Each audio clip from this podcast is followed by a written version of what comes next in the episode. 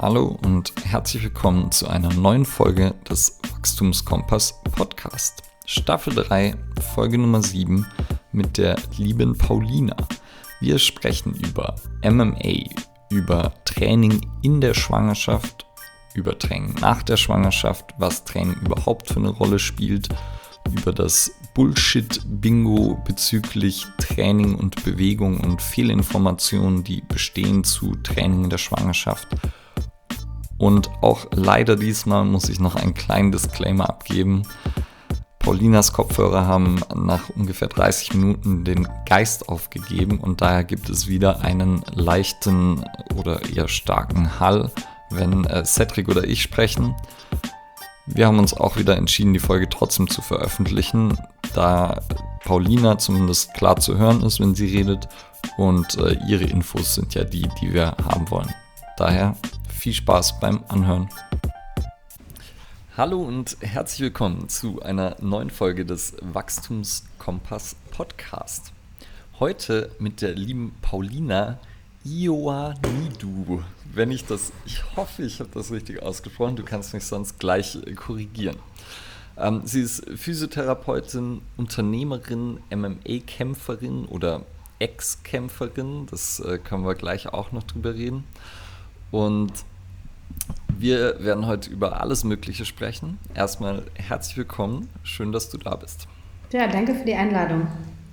Sehr gerne. Und ich würde zwar gerne, also du bist ja vor kurzem ähm, auch Mama geworden oder nicht mehr ganz vor, vor, kurzem. Das heißt, wir werden sicher auch über ein bisschen Training in der Schwangerschaft und nach der Schwangerschaft sprechen, weil du dich damit gerade ja auch äh, viel beschäftigt hast und auch davor schon.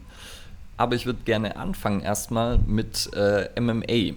Und äh, zwar ähm, einfach, weil ich MMA super interessant finde und für eine sehr coole Sportart halte und mich, weiß nicht, jetzt seit fünf Jahren oder so äh, sehr, sehr viel das auch schaue, weil ich es irgendwie für sehr ja, strategisch, taktisch, gleichzeitig irgendwie sehr athletisch halte. Ähm, und da würde mich mal interessieren, wie siehst du die aktuelle Entwicklung von MMA zu fast schon so einer Art Mainstream-Sport? Mm, also ich teile auf jeden Fall die Ansicht, dass MMA fast ähm, mit einer der komplexesten Sportarten überhaupt ist. Also es gibt vielleicht noch den Zehnkampf, wo du einfach so viele Facetten hast, die ja, also genutzt werden müssen. Also so viele Kapazitäten, die der Körper braucht, um diesen Sport einfach ausführen zu können. Und da gehört natürlich neben so Kraft, Ausdaueraspekten Technik en masse hinzu. Also ich bin immer noch in dem Punkt, dass ich sage, ey, ich habe noch so viele Lücken in so vielen Bereichen, die noch aufzutrainieren sind. Und wenn man sich so die, die, die Beginnings of UFC 1 und 2 anschaut, wo halt ein Sumo-Ringer gegen einen Boxer gekämpft hat, ein Karate, ähm, ein Karate ähm, gegen einen Judoka, einen, es waren so absurde Kombinationen, wo du aber schon ein bisschen herauskristallisieren konntest, gerade auch so Brazilian Jiu-Jitsu, ne? das war dann so der, so der Hype, wie auf einmal so auf einmal ein kleiner, schmächtiger Mann einen Sumo-Ringer werfen konnte oder dann halt auch einen Boxer zu Boden gebracht hat und in einem Kruzifix äh, Knie und Ellbogen gefeuert hat. Ähm, bis halt zu jetzt so einem Sport, der sich so krass verändert hat im Laufe der Zeit. Also es ist schon gar nicht mehr so, dass die Leute, ähm, ganz aus meiner Beginnungs-, äh, mein, mein Anfang der Trainingszeit, mega viel Thai-Boxen, mega viel Boden und gerungen und am Ende hat man irgendwie alles zusammengeführt und mittlerweile wird halt nur noch MMA selber trainiert. Das heißt, man übt Boxen für MMA, also die, die eigene Sportartspezifität für diesen neuen Sport. Ähm, man guckt, okay, aus vom Boxen, wie kann ich einen Takedown-Entry bekommen?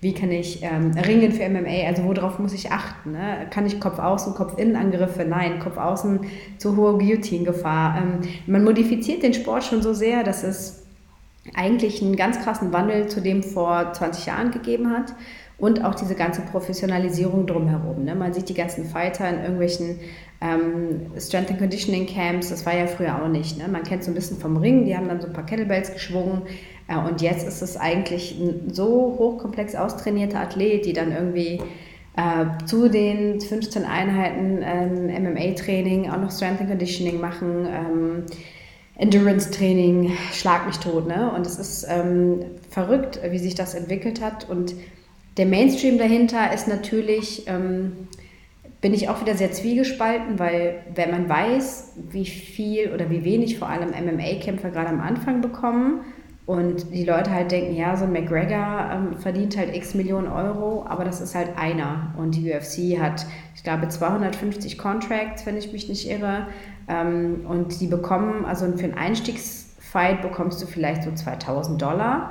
Ähm, das ist auf 5000 irgendwann hochgegangen, nachdem die ersten gesagt haben, ey, äh, und man darf halt einfach nicht vergessen, und das gab vor kurzem auch nochmal so, einen, so einen kleinen Rant dazu, also gerade im Nicht-UFC-Bereich äh, oder Bellator oder ONE FC setzen sich die Jungs und Mädels extrem hohen Risiken aus und bekommen teilweise, muss man leider auch sagen, hier in nationalen deutschen Veranstaltungen sehr, sehr wenig Geld. Also wir reden jetzt von 100 bis 200, 300 Euro für einen Kampf und ähm, wenn man halt rausgeht und Frakturen hat und vielleicht arbeiten muss, ähm, ist das einfach eine, eine nicht wertige Gleichung. Und das Risiko, bis man zu dem Level der UFC kommt, ist halt verrückt und das merken die Leute gar nicht. Die denken, ach krass, du machst MMA, kriegst bestimmt mega viel Geld und ähm, nur die Top, Top 3 und auch da ist halt, wie gesagt, McGregor einfach eine Ausnahme, der sich marketingtechnisch gut positioniert hat. Der Rest bekommt nicht ansatzweise solche Summen. Ja, das ist auch was, was ich habe es dann irgendwie gesehen, dass eben so die, ja, die, die früheren Kämpfe selbst auf irgendeiner riesigen Fightcard von einem riesen Event kriegen ja dann so vielleicht 5000 plus 5, wenn sie gewinnen oder so. Und wenn man dann halt bedenkt, ja, man kann so zwei Kämpfe im Jahr vielleicht machen, äh, vielleicht, wenn es richtig gut läuft, vier, wenn man sich nicht verletzt, nie irgendwie viel passiert. Und dann hat man ja aber immer irgendwie Reise, Hotels, Team, ein ganzes Trainingscamp. Das muss ja dann eigentlich für eben ein ganzes Jahr reichen, plus noch Ausgaben für äh, Coaches und Co. und Ernährung und keine Ahnung. Ähm, also wenn man es wie ein professioneller Sportler betreiben will, dann ist das ja eigentlich auch teurer. Und äh, das finde ich auch sehr krass, wie da eben diese, also da ist ja die, die Gap auch einfach riesig zwischen ähm, ja, niedrigeren gerankten oder eben Leuten, die neu sind. Und dann, wie du ja gerade gesagt hast, glaube ich, der Weg, bis man dahin kommt, dass man eben diese 5000 Dollar sogar bekommt pro Kampf, die, der ist ja auch schon ewig lang. Mhm. Ich habe eine Frage dazu an Paulina. Ähm, was meinst du denn, macht den Unterschied jetzt zwischen dem Boxen und MMA? Warum werden beim Boxen so Millionen, sagen wir mal, jetzt Preisgelder oder auch Antrittsgelder ausgeschüttet und im MMA nicht? Ähm, zum einen ist halt Boxen viel älterer Sport. Ne? Der hat sich ja jetzt über Jahre, Jahrzehnte etabliert. Und ähm, ich glaube auch einfach, dass MMA das Verständnis dafür, also wenn man sich so, ich glaube, so in den 50er, 60er Jahren war ja Boxen auch ein sehr verpönter Sport. Das hat sich dann irgendwann so ein bisschen etabliert. Ähm, jetzt ist halt Boxen, wenn ich dann auch so, ich sag mal, der Nachbar, der dann sagt, oh, hast du den äh, Boxkampf so Pacquiao, Mayweather gesehen und wo quasi auch der Laie sich auf einmal ein bisschen mehr integriert, das kommt jetzt ja langsam bei der, mit MMA. Und in den Staaten hast du halt auch ein ganz anderes Marketing dahinter. Also beim Pro-Boxen, ich will es jetzt nicht direkt mit WWE vergleichen, aber ähm, es geht schon halt in die Richtung, es ist ein ganz anderes Marketing-Setting was auch ein bisschen schade ist, finde ich, weil da werden äh, zwei Kämpfer total rivalisiert, die werden halt aufge aufgebauscht und es wird ein riesen Bromborium drum gemacht. Äh, und hinterher äh, ist es halt irgendwie, ja, hier wie mit Tim Mayweather und, und diesem Jake Paul, weißt du, ist er Vollpfosten-YouTuber. Ähm, so, das, das wird dann halt medial so hochgezogen. Und im MMA ist es noch nicht ganz. Also McGregor hat das zum Beispiel so ein bisschen geschafft. Also er hat es äh, Finde ich zwar nicht unbedingt positiv, aber er hat es geschafft, dass MMA in irgendeiner Form über ihn und Boxen äh, mit Mayweather damals, Gregor Mayweather, der Kampf, mehr Promo bekommt. Und ähm, das ist, glaube ich, einfach eine Sache, was die Vermarktung angeht, was das Sponsoring angeht. Ähm, das geht dann aber immer und meines Erachtens immer überall, wo viel Geld fließt, muss halt eine gute Promo entstehen, die natürlich nicht immer positiv ist, weil es dann so ein bisschen wie beim WWE so ein bisschen darin ändert, dass sie endet, dass die Leute halt äh, etwas polemisch werden. Ähm, die Qualität dann des Kampfes auch vielleicht darunter leidet, sehr viel Shit-Talk dann irgendwie entsteht und ähm, das hast du halt bei vielen MMA-Kämpfern nicht. Ne? Also viele fuckt es ja faktisch auch ab. Die sagen dann auch, ey, ich will einfach nur kämpfen, ich habe gar kein Problem mit meinem Gegner. Und das ist oft auch tatsächlich ein Grund, weshalb die UFC polarisierende Leute sich halt aussucht. Ähm, die schauen sich schon an, welche Kämpfer könnten so ein Potenzial halt bringen, weil es eine hohe Marketability hat.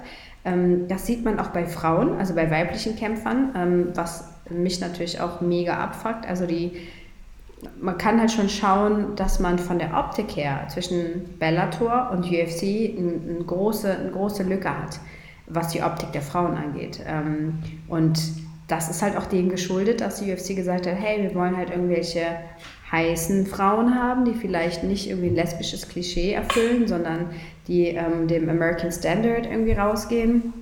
Ähm, Paige van Zandt zum Beispiel war so das Vorzeige, keine gute Kämpferin, also die war gut, aber war okay, ähm, aber die hat Millionen bekommen bei den Kämpfen. Die hat sich danach auch, ist jetzt bei Bare Knuckle Fights, ähm, die ist halt so ein bisschen das classy American ähm, Doll, so blond, ähm, mittlerweile wieder große Brüste. Und solche Frauen haben die dann halt gepusht, obwohl eigentlich die Kampfqualität oder die, die technische Qualität äh, von ihr nicht ansatzweise so gut war wie bei anderen aus, aus anderen Organisationen, Bellator und Co. Und ähm, das ist, glaube ich, halt auch so eine Sache. Also es positioniert sich langsam so ein bisschen in die Richtung, vor allem was die UFC angeht. Deshalb wandern auch echt immer viele gute Kämpfer einfach ab und sagen, nö, ich gehe jetzt zu Bellator oder zu One FC. Ja, und das ja. ist für die, die halt keinen Bock auf Zirkus haben, ähm, ist für die vielleicht auch, was die, was die Gage angeht, ähm, ein bisschen weniger, aber nichtsdestotrotz äh, spalten sich da so ein bisschen die Organisationen gerade auch auf. Das ähm, ähm wäre jetzt auch nochmal eine nächste Frage gewesen. Ähm, findest du, dass die UFC dann sozusagen dem MMA-Sport gut tut oder wie siehst du das? Das ist halt also, halt auch hier wieder sehr zwiegespalten, weil eine Vermarktung, also desto populärer ein Sport wird, desto besser wird er vielleicht dann auch hinterher bezahlt. Also würde ähm, es für mich in Deutschland so sein, dass die GMC, wir haben damals die ersten Kämpfe in der Längstes Arena hier gehabt, ähm, das war das erste Mal, wo Kölner wirklich auch vom MMA ge gehört haben. Ähm, und das würde den Sport insofern bekannter machen, dass sie sagen, geil, wir können mehr Leute, Zuschauer reinholen, wir können unsere Kämpfer besser bezahlen. Aber der Side-Effekt, die Nebenwirkung davon ist natürlich auch, dass dann halt wieder eventuell aufgrund dessen, wie bei der UFC halt, ähm, gute Kämpfer, die sehr wenig ähm, Vermarktung haben, dann eher zurückgenommen werden, als halt Leute mit einer Riesenfresse, äh, die sich dann irgendwie aufbauschen auf der Waage und so weiter. Ne? Das ist immer so ein kleiner Zwiespalt. Ne? Zum einen ist natürlich eine Bekanntmachung immer gut, zum anderen, mit welchen Mitteln wird halt bekannt gemacht und dann hast du hinterher, ja, hier in, in, in Deutschland war das so ein bisschen hier der, der Adolf, der hat sich wie so ein zweiter kleiner Conor McGregor hingestellt bei GMC und wo du halt dachtest, so, Alter, es ist halt peinlich, aber aus irgendeinem Grund, äh, Bildniveau, freuen sich halt die Leute über irgendwelche Volljubs, die dann halt schreiend dann auf der Waage sind und äh, ich gewinne und keine Ahnung was machen. Ne? Das ist, ja, es hat halt zwei Seiten. Ne? Also Popularität fördert die Bekanntheit des Sportes, vielleicht auch so etwas diese negative Behaftung vom Sport. Dann brauchst du allerdings Leute und deshalb finde ich es immer echt wichtig, da so den guten, ähm, so ein Positive Advocate zu sein, zu sagen, hey, es gibt halt nicht nur dumme Leute in diesem Sport, es gibt halt auch echt viele schlaue Leute.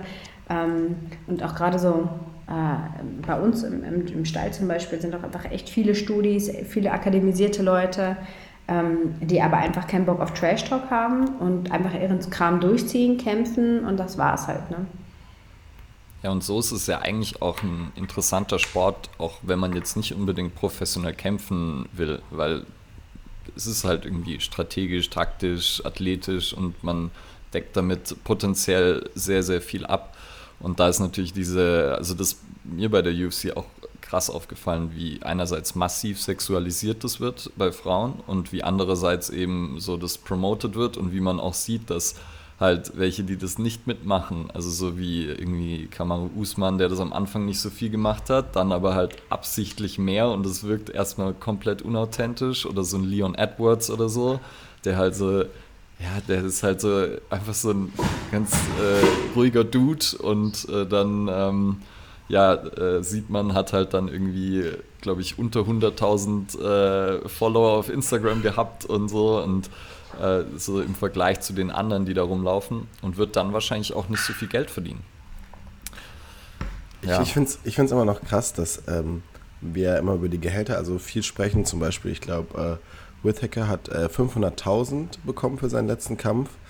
Ähm, und äh, ich finde es krass, dass GSP, also John St. Pierre, ähm, vor, ich glaube, 2021, vor sechs Jahren oder sowas mhm. oder sieben Jahren, hat er für einen Kampf schon 10 Millionen bekommen. Und da sieht man einfach, also wie viel dahinter nur steckt, wie gut dein Manager ist und dein Sportberater, wo wir auch gerade wieder dabei sind, zum Beispiel mit John Jones, ähm, wo er jetzt den Berater gewechselt hat, wo er sagt, okay, oder auch Francis jetzt, diese ganzen Deals dahinter. Und ich finde es einfach so krass und damit nochmal auf meine Frage zurückzukommen mit dem halt, was tut die UFC für den Sport? Ich habe das Gefühl, es wird halt so viel gedeckelt, weil du könntest den Leuten so viel mehr Möglichkeiten ermöglichen, wenn du denen mehr Geld gibst, also halt auch den Sport sicherer zu machen, dass sie halt nicht so verbissen darum kämpfen. Also ich weiß jetzt nicht, ich habe ihren Namen vergessen. Ähm, die hat bei ähm, letzte Woche hat die Performance of the Night bekommen und hat ja noch im Ring gesagt, dass sie ihr ganzes Hab und Gut aufgegeben hat, um zu kämpfen, dass mhm. sie seit irgendwie, äh, ich glaube, in dem Monat irgendwie äh, Mietrückstände hat und sonstiges und alles reingeschmissen hat. Und da merkst du einfach, wie, also es ist ja schon fast schade, dass die Leute sozusagen Existenzängste haben, wenn sie darum kämpfen müssen, wortwörtlich, um irgendwie weiter zu bestehen. Und, ja. dann, und das haben wahrscheinlich eine Million Leute gesehen, ne? Und ja, genau. So. Und du denkst halt einfach ja. nur so, krass. Und das ist sowieso ein Thema im Sport und ich finde deswegen die Frage auch zum Boxen, das ist einfach so unglaublich wenn du dann rüber guckst. Und das ist so schade, dass jetzt so viele Leute halt solche, wie du gerade schon gesagt hast, so, so Trash-Fights eingehen, weil sie einfach wissen, okay, da kann ich Geld verdienen. Also mhm. zum Beispiel jetzt Wood, Woodley gegen ähm, äh, äh, Jake. So, weil er einfach weiß, er kann damit einfach jetzt bei einem Kampf eine Million oder mehr verdienen. Das hätte er ja. in der UFC nicht getan mehr. Ja, das ist äh, leider, das ist leider so. Ja, die Aber UFC hat sich ja so ein bisschen gebrüstet damit, dass da eben wirklich die Besten gegen die Besten kämpfen und nicht wie im Boxen, wo halt dann so je nachdem, in welcher Federation man ist und so. Aber es geht jetzt gerade ja schon in die Richtung, dass halt so dann Dustin Poirier auch sagt, vielleicht will er lieber gegen Nate kämpfen als um den Titel oder so. Mhm. Und äh, also es wird ja schon so, ja, muss man schauen, wo es hingeht. Also ich finde, also das äh, haben wir auch schon mal darüber gesprochen, ich finde, Dana White, alles, was er für den Sport getan hat, in Ehren, aber als Mensch, so und das, was er manchmal tut, nicht gerade super sympathisch. Und ja. es ist einfach so, wie diese Fights zusammengemixt werden, wo du da einfach nur denkst, so, Scheiße, nein. Der hat sich einfach nichts verdient. Es gibt Leute, die sind seit zehn Jahren irgendwie dabei. Hm. Die haben sich wirklich den Arsch aufgerissen und die, die kriegen keinen Title Shot. Ja, da kommt irgendwer halt, dahergelaufen. Ja. So, und ja. Ja. Das ist tatsächlich so, da kann man echt äh, krass drüber streiten. Ne? Also auch Carlos Condit zum Beispiel, so, wo du denkst, ey, der ist seit Jahren da drinne und hat einfach Position schon erkämpft und arbeitet halt, hatte zwischendurch einen 9-to-5-Job irgendwie im Walmart gehabt. Ne? Also ja. Mhm. Ja, und ist ja auch, man sieht dann, also das Potenzial ist dann halt eher die Bekanntheit zu nutzen, sich gut irgendwie über Social Media zu vermarkten und dann mhm. über Sponsorship, Partner Deals äh, kann man dann wieder ein bisschen Geld verdienen aber auch wieder, da ist halt der Weg lang hin und das sind dann halt auch nur wieder ein paar jeweils. Ich fand das Meme auch so geil, weil das, äh, das war ja dann, glaube ich, auch, wo äh, Poi ähm, Conor McGregor ausgenockt hat und Adesanya verloren hat und irgendwie, da gab es so ein Meme, irgendwie, keine Ahnung, Conor ist 33, Adesanya hat verloren und wer war das noch? Irgendein Superstar. Und Dana White sitzt da nur irgendwie mit einem erschrockenen Gesicht und weiß gar nicht, was er tun will, wenn mhm. alle seine Stars gerade untergehen. Ich finde es zum Beispiel auch, also dass mich mittlerweile so ein bisschen stört, ist zum Beispiel auch jetzt gerade nochmal der, der ähm, Disput zwischen Khabib und Connor, dass DUC da auch nicht mal irgendwie, also was sagt, dass da einfach mal, also ist, wir sind, wir sind eine Sport, wir sind also eine Sportliga und es geht um Sportmanship, aber das wird einfach so stehen gelassen, weil es halt die Sachen befeuert. Und ich finde, da müsste man mal auch dann irgendwie Sanktionen, weil das ist also auch dieser Trash-Talk nach dem Fight ähm, von Connor gegen Dustin, das geht einfach ja. nicht. Also das, auch das, mit der Alten, das, das, fand ich auch unfassbar. Ja. Also denkst du, was, was, ist, was hat das damit zu tun? Naja.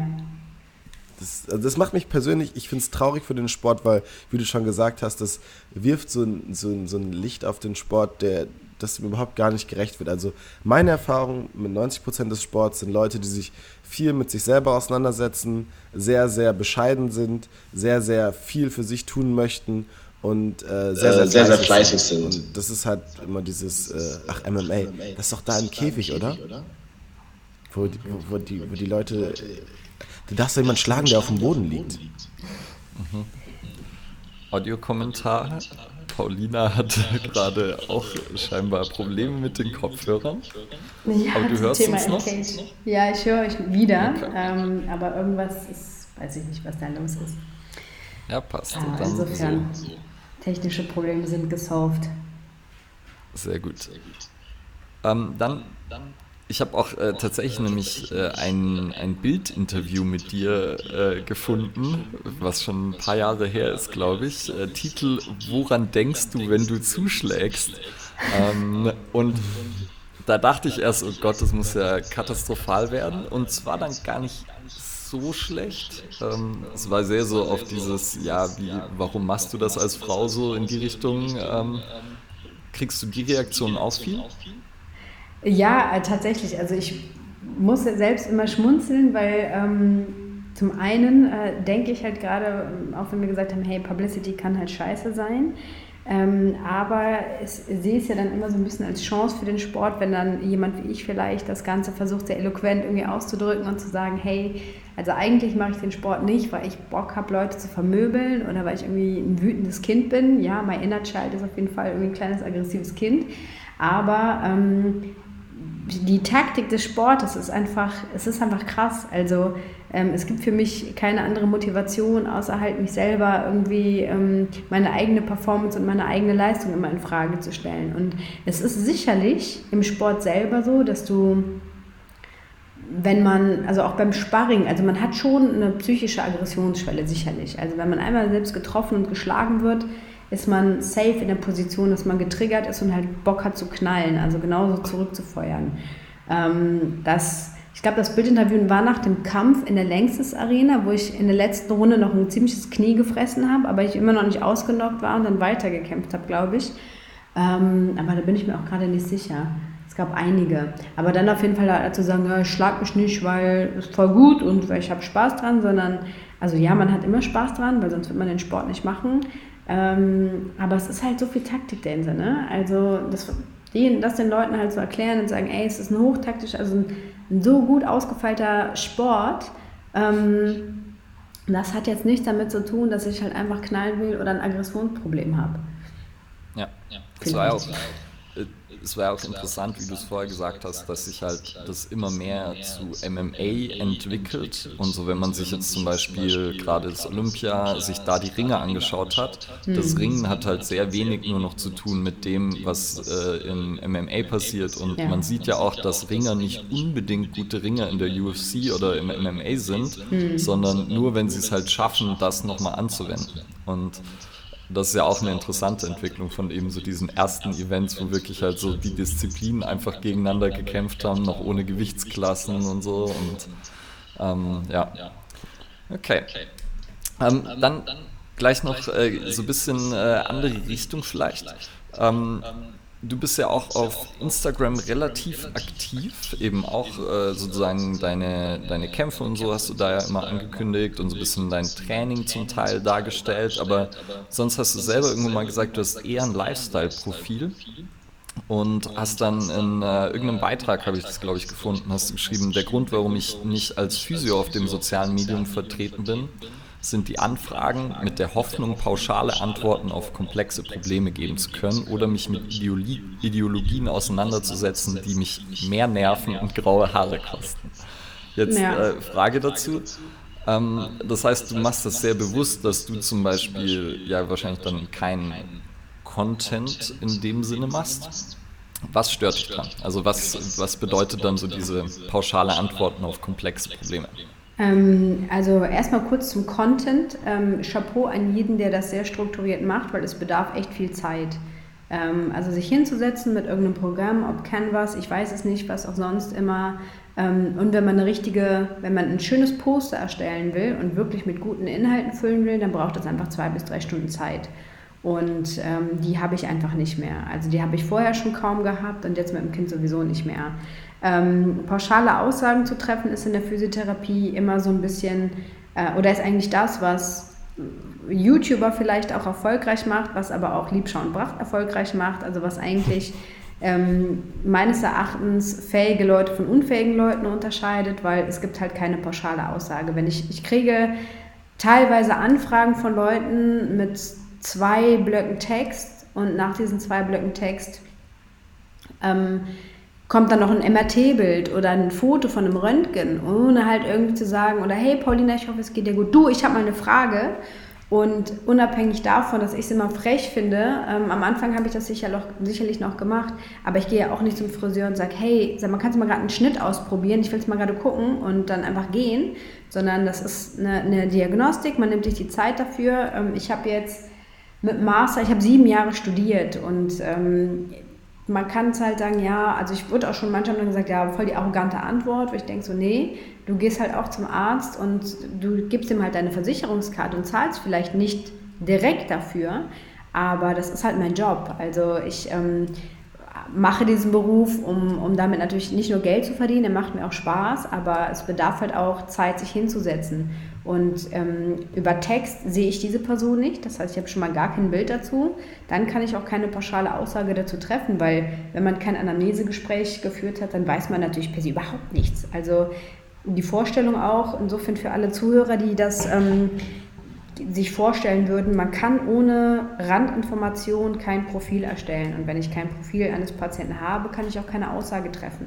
Und ich finde es ähm, fahrlässig von Therapeuten, die das machen, die halt auch sagen, ja, dann musst du das und das und das machen. Ich finde es genauso fahrlässig von äh, größeren ähm, Anbietern oder anderen Physios, ähm, die äh, oft auch viel Shitstorm von mir erhalten haben, ähm, die halt sagen, hey, das sind die fünf besten Übungen, wenn du das und das hast. Ähm, du weißt es halt per se einfach nicht. Das heißt, du wirfst irgendwas in den Raum, vielleicht mit einer 50-prozentigen Chance, dass es bei zehn Leuten, die diesen Post und diese Übung machen, halt klappt. Ähm, aber vielleicht auch mit 20 Prozent davon, die dadurch einen Schaden erleiden könnten. Und ähm, da finde ich, ist einfach das Risiko abzuwägen, den Leuten irgendwelche Sachen zu zeigen. Ja, Sport und Bewegung ist gut, klar, aber mach keine Diagnose über Instagram. Ne? Also bin bei Online-Beratung auch immer so ein bisschen kritisch. Also ich habe es tatsächlich über Corona immer wieder ein bisschen eingeführt, weil ich auch einfach Risikogruppen hatte. Und wenn ich die auch kannte und die auch vis-à-vis -vis gesehen habe und sage, okay, die Person, die vor mir sitzt, ähm, ist adipös oder nicht. Ähm, äh, ich kann mir die Bewegung anschauen. Klar kann ich nicht hands-on korrigieren, aber es ist immer noch besser als gar nichts. Aber halt pauschal, ohne überhaupt ein Gespräch zu haben, eine Aussage treffen zu können, sehe ich als sehr fahrlässig an und deshalb... Leute, die Content geben, aufklärend arbeiten und sagen, hey, das ist eine Frozen Shoulder, so und so und so und so ist das, das und das kann halt das sein, aber nicht direkt mit, äh, hier, das sind die besten fünf Übungen für Frozen Shoulder anfangen. Ähm, da danke ich meinen Kollegen, dass sie das wie bei Physio mit Science, die machen das, arbeiten es gut auf, ähm, erklären, was in Therapie möglich ist, aber sagen halt nicht, okay, das musst du jetzt halt machen. Ähm, das sehe ich halt extrem kritisch an. Deshalb ähm, dieses Lifestyle-Ding, so ich habe irgendwie, ich habe früher für die Women's Health noch ein bisschen ähm, als Trainerin gearbeitet, äh, ich sage immer so, so ein äh, Fun-Camp, so es war für mich immer ein bisschen bezahlter Urlaub. Ähm, durch die Kämpfe habe ich irgendwie ein bisschen Reichweite noch bekommen, durch mein Physio-Dasein, durch Podcast, was auch immer. Und das hat sich irgendwann akkumuliert. Und wenn ich jetzt irgendwie für Seminare oder so diese Reichweite nutzen kann und sagen kann, hey Leute, so und so ist das, ähm, man kann sich damit selber in dem Sinne wieder positionieren, ähm, ist das schon eine ganz coole Sache, finde ich. Und ja, ohne der Gefahr aufzulaufen. Ich muss es auch tatsächlich mal reinschreiben. Ich habe es vor kurzem bei einem Psychologen auf dem Profil gesehen, der gesagt hat, No Consultation via DM. Und äh, ich glaube, das muss man, muss ich einfach auch nochmal reinschreiben, weil es ist einfach, geht nicht, Punkt. Ja. Also es sind ein paar interessante Sachen. Also einmal ist es ja dieses klassische der Anwalt-Steuerberater-Vergleich. So, wenn man seinen Anwalt anruft dann, äh, und fünf Minuten telefoniert, kriegt man eine Rechnung über 15 Minuten Telefonkonsultation. Mhm. Und ähm, ich würde ja behaupten, jemand, der in unserem Feld gut ist, hat mindestens genauso viel Zeit reingesteckt wie ein Jurastudium oder ähnliches und ja. äh, macht es meistens kontinuierlich ja noch weiterhin. Ähm, also ich weiß zum Beispiel, bei dir ist es ja so, weil du ja im Endeffekt auch noch so in äh, Forschungsrichtungen, vielleicht Emotionen etc., also das ist ja konstante Weiterentwicklung eigentlich. Und äh, das einerseits und andererseits ich mache es ja selber so ein bisschen, dass ich versuche, Content zu produzieren, aber ich stehe die ganze Zeit auch sozusagen vor diesem Zwiespalt, dass ich sage, okay, wie viel kann ich da sagen oder wie viel ist dann irgendwie, das ist sozusagen, ja, eigentlich ist es so vielleicht gefährlich oder gibt Leuten irgendwie falsche Hoffnung oder setzt vielleicht Nocebo und so. Da muss man dann schon sehr vorsichtig sein, wenn man qualitativ irgendwas bringen will, aber immer eben mit diesem, mit diesem, okay, das bedeutet noch lange nicht, dass das das Richtige ist, wenn du denkst, diese Diagnose dir selbst ergoogelt zu haben oder so, dass es da halt noch sehr, sehr große Unterschiede gibt. Äh, dass halt auch irgendwas, was natürlich sich so anhört, als könnte es Verletzung X sein, auch was komplett anderes sein kann und so. Und dieses, das ist sehr, sehr schwer abzubilden. Und ich glaube auch deshalb ähm, ist es ja auch so, dass man sieht, Leute, die es halt so vereinfachen und pauschal machen, dass da die Leute halt wie so Fliegen in Schwärmen äh, drauf äh, zugehen. Ähm, und da gleich die nächste Frage, weil du hast ja Liebsch und Pracht schon angesprochen. Und ich habe auch, ich habe in unseren Instagram-Nachrichten, in unserem Verlauf gesehen, ich glaube irgendwann ähm, gab es auch mal, da wurde irgendwelche, irgendwas äh, dann kritisiert und ich glaube, dann wurde mal in den Raum geworfen, vielleicht ein äh, YouTube, gegen YouTuber kämpfen, dass du das ja machen könntest. Ähm, was ich nach wie vor eine lustige Idee finde. Ähm, und jetzt die eigentliche Frage dazu. Wie viel Sinn macht es, sozusagen einerseits den Bullshit äh, an den Pranger zu stellen und sozusagen darüber aufzuklären, was eben Bullshit ist? Und wo sollte man da vielleicht eine Grenze ziehen? Also ich denke dabei so an, an, Dinge, wo es irgendwie kleine Differenzen gibt, ähm, die vielleicht einfach auf Social Media ohne Kontext in ihrer Komplexität nicht dargestellt werden können oder eben wirklich schädliche Informationen. Ähm, also wo, wie würdest du sagen, weil du machst es ja zum Teil, ähm, aber eben nicht sozusagen also gefühlt machst du es jetzt nicht konstant, sondern eben so bei extremen Fällen. Daher würde mich da so deine deine Herangehensweise interessieren. Mm, also ich sehe es ähm, tatsächlich so, dass wenn, also bei Liebschau und Bracht muss man tatsächlich sagen, da sind viele Aussagen, die meines Erachtens extrem körperverletzend sind. Ähm, wir haben auch schon mit Dale Kintop zum Beispiel mal eine, äh, an die Verbraucherzentrale so eine Petition gemacht, weil ich es schlicht und ergreifend für falsch und gefährlich finde, Aussagen zu treffen. Wir haben das damals ähm, vor zwei, drei Jahren auch mit Coach Cecil gemacht ähm, wo es halt darum ging, dass man Krebsmedikamente auf den Markt bringt oder ähm, Leute halt auf irgendwelche absurden Diäten setzt, ähm, die zwar dadurch einen, einen Gewichtsverlust äh, hatten, aber auch auf eine Art und Weise, die einfach völlig frei gesundheitlicher Normen ist. Und ähm, da sehe ich das halt einfach, es ist halt so eine Mischung für mich. Ich habe viele Leute gehabt, ach, ich habe das aber gemacht und es tat mir gut. Ähm, oder auch bei Chiropraktikern zum Beispiel. Also es gibt wenn ich das Gefühl habe, zum Beispiel so eine Pamela Reif, das juckt mich nicht wirklich. Mich ärgert es natürlich, dass jemand mit so einer geringen Wissensbildung so viel Geld damit verdient, indem man mit wirklich lapidaren Bewegungsabläufen die falsch vermarktet. Aber sie schadet damit niemandem. Wenn sie wie so ein Floppy Bird oder wie die Übung nach ihr heißt, irgendwie random in ihrem Zimmer hockt, ihre Arme wedelt und es als Armtoning ansieht, dann schadet sie damit niemandem. Dann hat sie vielleicht irgendwie ein pubertierendes Mädchen dazu gebracht, dass sie sich mehr bewegt in ihrem Homeschooling als halt gar nicht. Ähm, klar, dass es total dämlich ist und dass ich dann auch sage, das ist halt, hat nichts mit Hypertrophie zu tun. Ähm, okay, ähm, bei Liebscherbracht oder halt bei Coach Cecil und ähm, noch anderen Leuten, die ähm, wirkliche Bewegungspattern aussagen, also das ist auch einmal die Art, sich dahin zu stellen, das macht mich immer ziemlich wütend, weil ähm, ich laufe eigentlich immer rum wie ein Jupp, ähm, aber wenn ich Glück habe, habe ich in drei, vier Jahren meinen Doktor und laufe immer noch rum wie ein Jupp ähm, mit meinem Shirt, meiner Tights, meiner Sporthose und das wird sich auch mit 80, also so wie mein Sportlehrer, der ist auch immer, ich habe den in der Stadt getroffen, der hatte immer noch die Adidas-Hose an.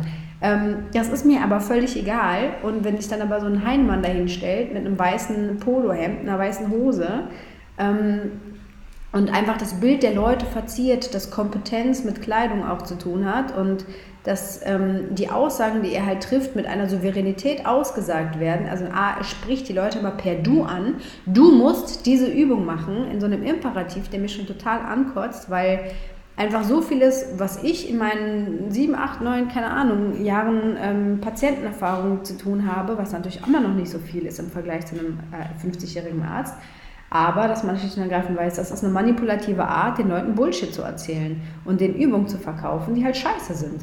Aussagen zu treffen, die schlecht sind, dass deine, dass deine Bandscheiben platten, dass deine Knie, dass deine Muskeln dadurch verkürzen und das schürt so viel Ängste in Leuten, die eh schon völlig verunsichert sind.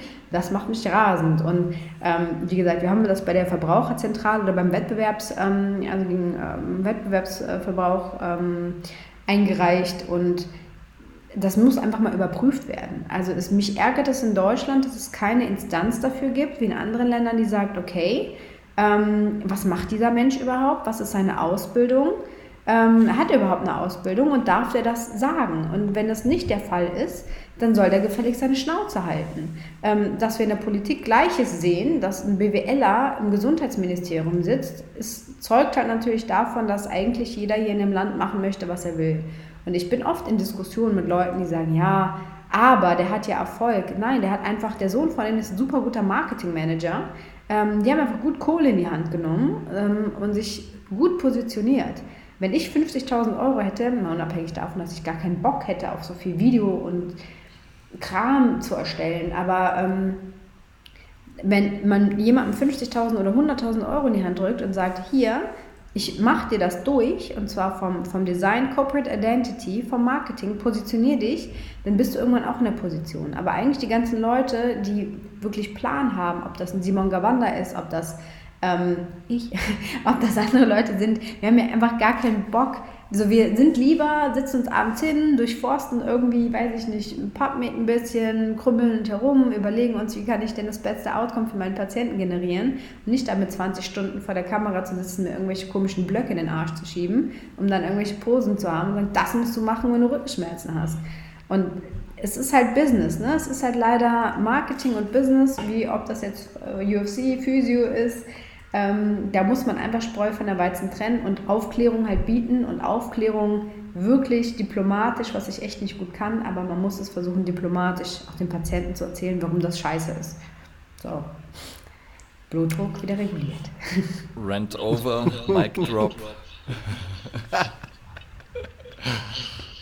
Schön. Sehr gut, aber ich, also ich, das fand ich, äh, war eigentlich schon abschließend wunderbar dazu. Und ich würde deinen Blutdruck gleich wieder nach oben bringen. Und zwar ähm, ein weiteres Thema, zu dem es sehr, sehr viele Missinformationen, Fehlinformationen, gefährliches Halbwissen und Co. gibt ist ja auch die Schwangerschaft. Und nachdem du gerade eine hinter dir hast, ich habe tatsächlich irgendwie, ich weiß noch, ich habe vor ein paar Jahren, das war eigentlich eine meiner ersten Klientinnen, ähm, ist schwanger geworden und wir haben dann sozusagen weiter durch die Schwangerschaft trainiert und ich weiß noch damals, ich habe dann versucht, mich zu informieren auch und fand es auch damals eben schwer, sinnvolle, gute Infos zu kriegen. Ich habe jetzt letztens bei dir ähm, ein Bullshit-Bingo zur Schwangerschaft äh, gesehen, ähm, wo du sozusagen so ein paar Aussagen genommen hast und ähm, da würde ich vielleicht auch so ein paar gerne eingehen. Also weil es ja was ist, was extrem viele Leute betrifft und äh, gleichzeitig halt, also auch, was ich immer krass fand, war so Rückbildungskurse, wo dann versucht wird zu erklären, man soll seinen Beckenboden irgendwie anspannen, obwohl der Beckenboden halt kein Muskel ist, den man aktiv anspannen, niemals. Und dann soll man das darüber irgendwie wieder hinkriegen. Und das so, ja, das fand ich, finde ich sehr schade, dass das sozusagen so, ähm, ja, so, dass sozusagen da auch, und das ja auch zum Beispiel gefördert wird, dass man dann irgendwie einen Rückbildungskurs macht und die Qualität halt sehr oft ähm, einfach nur, ja, unterirdisch ist. Daher, vielleicht machen wir einfach so ein bisschen das Bullshit-Bingo. Ähm, und zwar äh, zum Beispiel eins fand ich super, es war nicht über 5 Kilo heben soll man in der Schwangerschaft. Das habe ich mir gerade aufgeschrieben als Frage. Okay. Ähm, erzähl mal so ein bisschen vielleicht, äh, warum macht Training in der Schwangerschaft Sinn? Wie macht es Sinn? Was sind so, was sind so grundlegende Dinge, die man beachten sollte? Also zum einen weiß ich auch, ich kann es nicht sagen, die Person, die irgendwann diese fucking 5 Kilo irgendwie in den Raum gebracht ich weiß nicht, wer das war.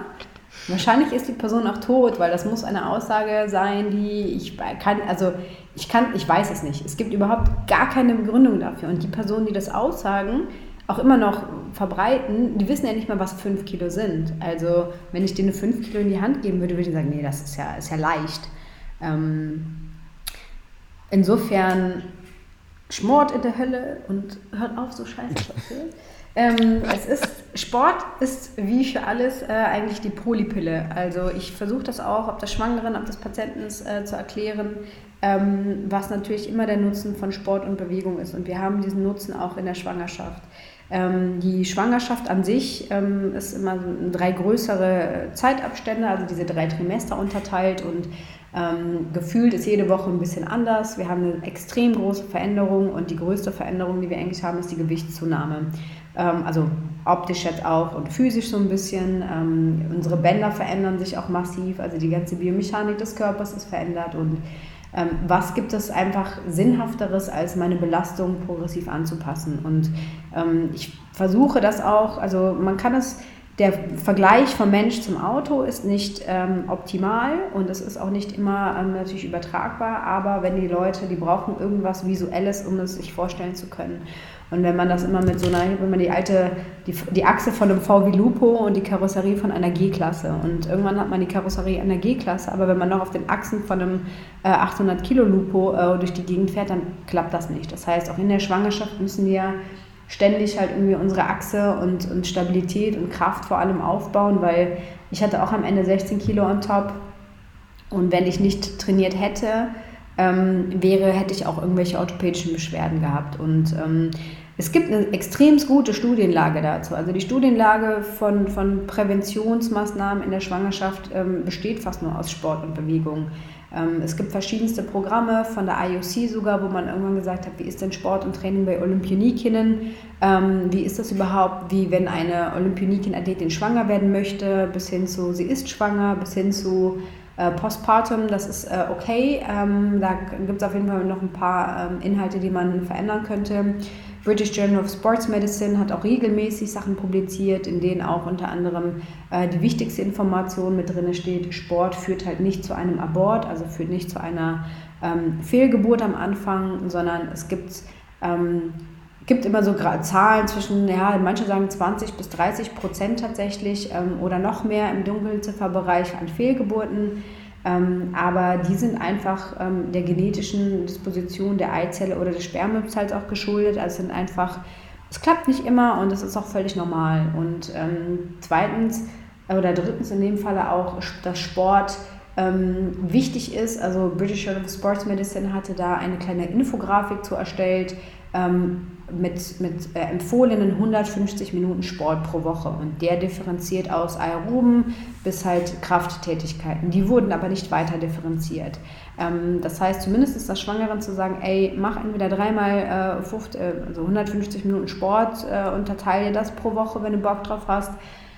Ähm, bist du cool mit ähm, und oder fünfmal 30 Minuten, wie auch immer du das machen möchtest. Ne? Aber auf jeden Fall beweg dich, es hat präventive Eigenschaften, was Schwangerschaftsdiabetes angeht, was die Kindsgesundheit durch Blutung angeht, also Schwangerschaftsbluthochdruck, äh, vor allem was eine Schwangerschaftsvergiftung der Präklansie angeht, ähm, hat man deutlich ähm, feststellen können, dass das das einfach auch verhindern kann, weil die Durchblutung der Frau einfach deutlich besser ist.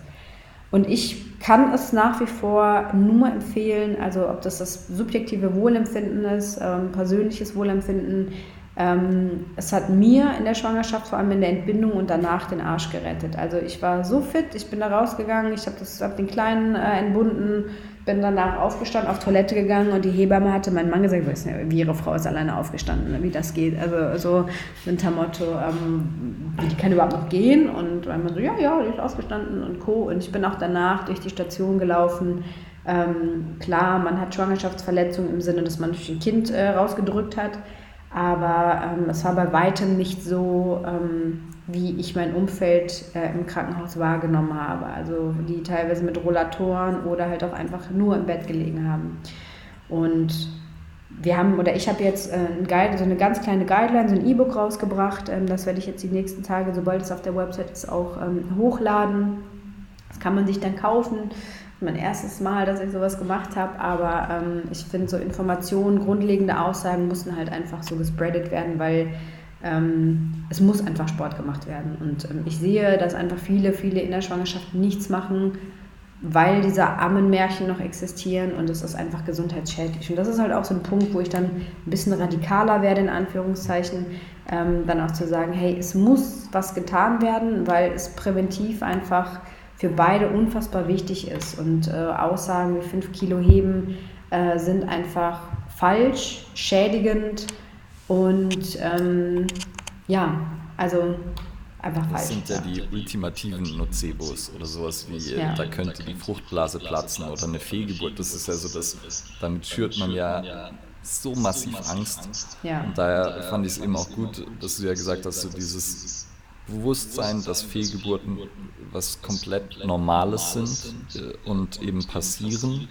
ähm, was ja aber, glaube ich, früher einfach auch unglaublich viel mit Charme verbunden war, mit irgendwie so, und dann wurde das nicht unbedingt ähm, erzählt oder keine Ahnung, deshalb hast du ja gerade gemeint, auch Dunkelziffer, weil es so einfach ähm, immer noch äh, sozusagen so ein bisschen, ich weiß nicht, ob man stigmatisiert sagen kann, aber so es ist schon eben so, so irgendwie halt noch nicht, auch immer noch nicht das Bewusstsein halt wirklich da. Und äh, im Gegensatz dazu eben, was du ja gerade erzählt hast, so wie massiv positiv es sich eigentlich auswirken kann und konträr dazu, wie massiv negativ es dargestellt wird. Ja. Und dann eben der, der andere Aspekt davon, weil auch einer der, der Bullshit-Bingos war, wenn Sport machen, dann irgendwie Dehnen und Yoga und irgendwas Sanftes, was ja dann eigentlich auch wieder Schwachsinn ist. Ja, ähm, das ist, ist leider so. Cedric, sorry. Ja, ja ist kein Thema. Sprich ruhig. Also was du da. Genau, ja, ich hätte jetzt auch nämlich noch gesagt, ähm, magst du kurz erklären vielleicht auch, ähm, warum eben denen Yoga und so ähm, gut sein können, aber nicht vielleicht das Einzige sein sollten, was man macht? Ich schiebe kurz noch eine, eine, kleine Frage, die du dann wahrscheinlich okay. mit beantworten kannst. Und zwar wird sich, wird sich super einfügen. Ähm, und zwar, ob du dann auch für dich Sport oder ja, Bewegungen entdeckt hast, die du jetzt vielleicht vor der Schwangerschaft nicht gemacht hast. Also wo die Schwangerschaft dich dazu hingeführt hat. Aber erstmal Ules Frage. Ja, tatsächlich, äh, das auch. Ähm, aber wie gesagt, in der Schwangerschaft, also ich, ähm, äh, Teil des Seminars, was wir hier im Kader machen werden, ähm, geht auch um Prä-Postpartum-Training. Und wenn man sich die Hormonkurven anschaut und gerade fortschreitend in der Schwangerschaft haben wir einfach viele Hormone, die uns dazu führen sollen, dass wir das Kind am Ende entbinden. Also unser Bindegewebe wird weicher, unsere Bänder ähm, werden elastischer ähm, und wenn ich gerade exzessiv dehne, also bei vielen Schwangeren hat man eigentlich die Problematik, dass sie im Laufe der Zeit instabil werden. Also die sagen, ich habe Knieschmerzen, meine Lendenwirbelsäule tut mir weh und so weiter. Und ähm, Yoga ist eine Sache, ähm, da bin ich auch immer wieder, also ich, ähm, meine, meine, meine beste Freundin ist äh, Yogalehrerin, aber auch hat genau den gleichen Approach, weil diese ganzen das, was auch Yoga-Lobbyismus geschaffen hat, äh, mit, ja, du musst halt beweglich und bendy sein. Nein, Yoga hat eigentlich tatsächlich echt viel mit Kraft zu tun, wenn man es halt nach Oldschool halt lernt, dass du halt einfach ähm, eine Stabilität in der endgradigen Position deiner Gelenke halten kannst und nicht, ich mache irgendwie, verdrehe mich und liege dann 100 Stunden in irgendwie einer Pigeon oder so. Ähm, sondern eigentlich äh, fehlt halt da auch der Kraftaspekt, weil zum Beispiel ähm, im Iyengar-Yoga nutzen die sogar Gewichte. Ähm, aber jetzt, wenn wir auf das klassische Mainstream-Yoga eingehen, äh, wo ich versuche, mich zu entspannen und äh, irgendwie in den Positionen mich zu öffnen, der Körper kriegt das Kind schon dadurch, ähm, weil die Bänder halt so sind, wie sie sind. Aber wir provozieren damit auch gegebenenfalls Hypermobilitäten, gerade schon in einer Situation, wo die Frauen wahrscheinlich vorher auch kein intensives Krafttraining gemacht haben.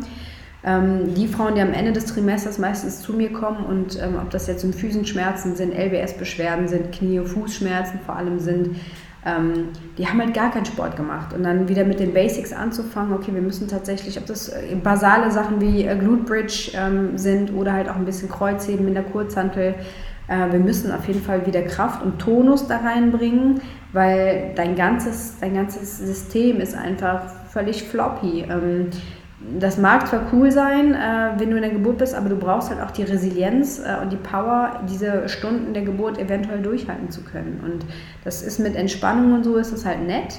Ähm, aber wir brauchen halt immer noch Kraft als Komponente, ähm, um Schmerzfreiheit am Ende durchzugehen. Ne? Und ähm, ich habe tatsächlich mein, mein Training äh, klar umgestellt. Also leider sehr früh musste ich mit allen Bodenaktivitäten aufhören, Ring und Grappling, habe halt sehr viel geboxt. Ähm, ich habe bis zum ich glaube, bis zum Blasen oder zwei Tage vorher noch viel Pratze gemacht. Das sieht man dann auch, wenn man meinen Vergleich mit Roy, äh, mit Roy Nelson, äh, mich als LKW-Fahrerin. äh, und halt tatsächlich, ja, so Functional Bodybuilding könnte man es vielleicht nennen. Ähm, ich habe halt gepumpt, ne? Viele Bila, also eigentlich alles Geräte und Krafttraining gemacht, was ich so, also überall die Plyometrie und die Geschwindigkeit rausgenommen. Ähm, aber viele Carries gemacht, ähm, am Ende noch so ein bisschen so grob umgesetzt, so ein paar Sachen mit Kurzhanteln.